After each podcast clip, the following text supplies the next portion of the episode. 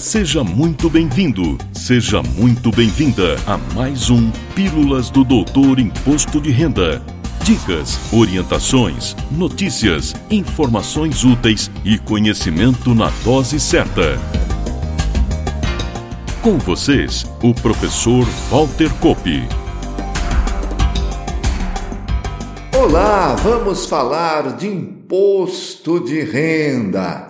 E mesmo sem a divulgação oficial das regras pela Receita Federal, o que deve ocorrer em meados de fevereiro, antecipo algumas previsões, orientações, dicas e lembretes que julgo sejam úteis a todos, profissionais da contabilidade e ao próprio contribuinte, ao próprio declarante. A primeira colocação que faço e que insisto desde sempre é a necessidade de se juntar toda a documentação que servirá de base à elaboração e entrega da sua declaração. Todas as suas rendas, todas as suas despesas dedutíveis, todos os seus pagamentos efetuados às pessoas físicas, documentação relativa aos bens adquiridos e alienados durante o ano de 2021,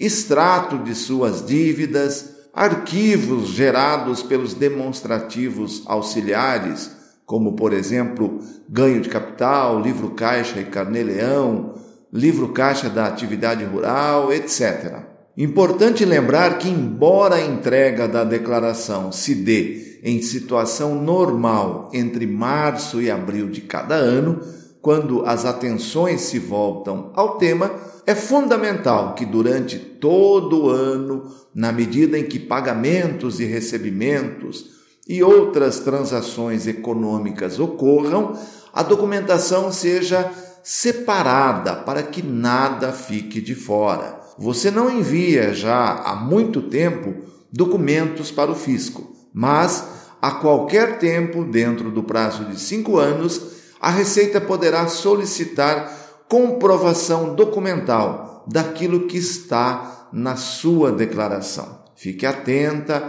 fique atento e, claro, só declare aquilo que você consegue comprovar documentalmente. Com relação ao prazo de entrega, assunto que inclusive abordei no episódio anterior, minha aposta é que se inicie no próximo dia 3 de março e termine em 29 de abril de 2022. Nunca é demais recordar que estar obrigado à entrega da declaração não significa necessariamente ter que pagar imposto de renda em muitos casos, inclusive após a entrega e processamento do documento, o contribuinte obtém a devolução de parte ou de todo o imposto que foi retido durante o ano calendário, no nosso caso, 2021. É o que chamamos de restituição. Ainda na seara da entrega, as regras constam de uma instrução normativa que nos últimos anos tem trazido em seu artigo 2 o rol das condições de obrigatoriedade. E de cara, faço dois destaques. O primeiro é que basta que você esteja inserido em uma das prováveis oito condições de obrigatoriedade que serão divulgadas pela Receita Federal para que tenha que entregar a declaração. E se é obrigação, a não entrega ou entrega em atraso vai gerar multa de R$ 165,74 como multa mínima a 20% do imposto devido como multa máxima. O segundo destaque é que nem todas as condições de obrigatoriedade dizem respeito ao somatório dos seus rendimentos. Por isso, analise com atenção, porque mesmo sem ter rendimento no ano calendário, pode existir a obrigatoriedade de entrega da declaração.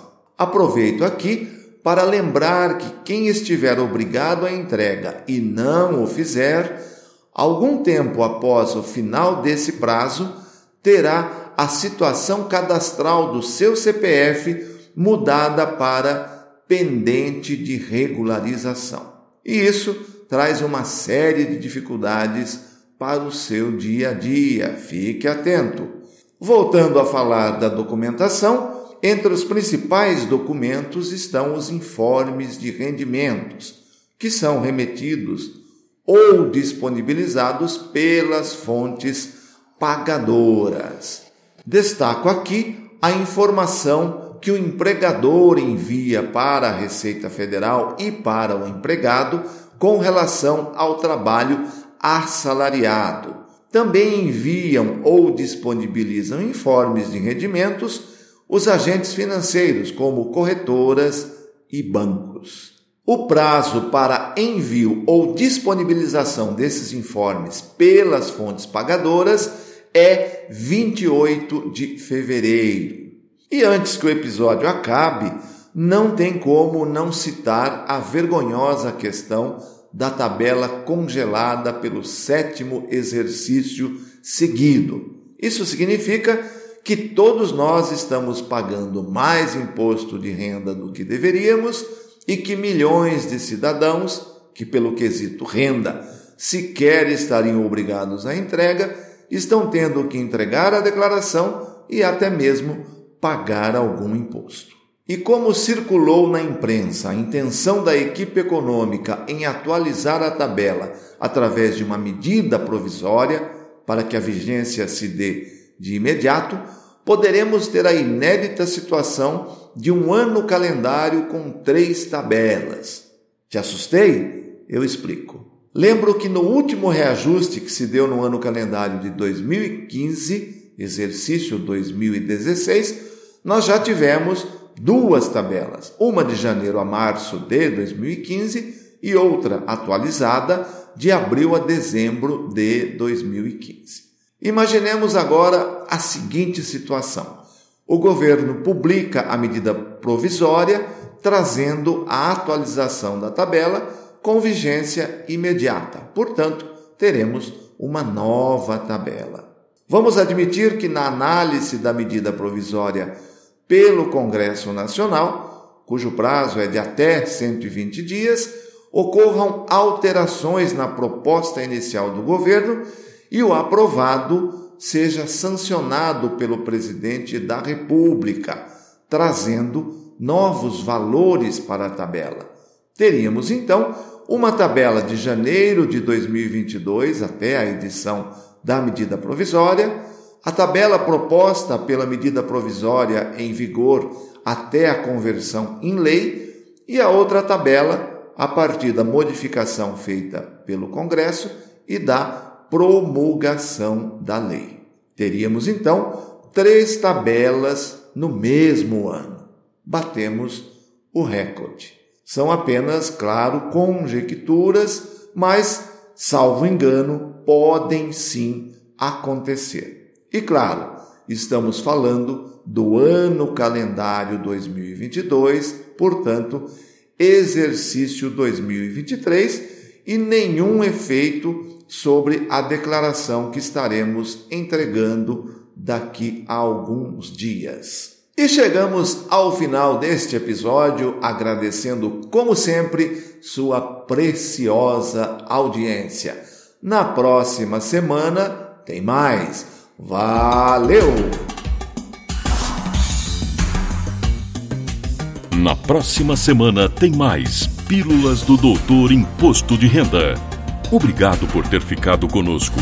Espalhe a novidade aos amigos. Mande suas sugestões de pauta, seus elogios e suas críticas para pílulas@doutorir.com. Até lá.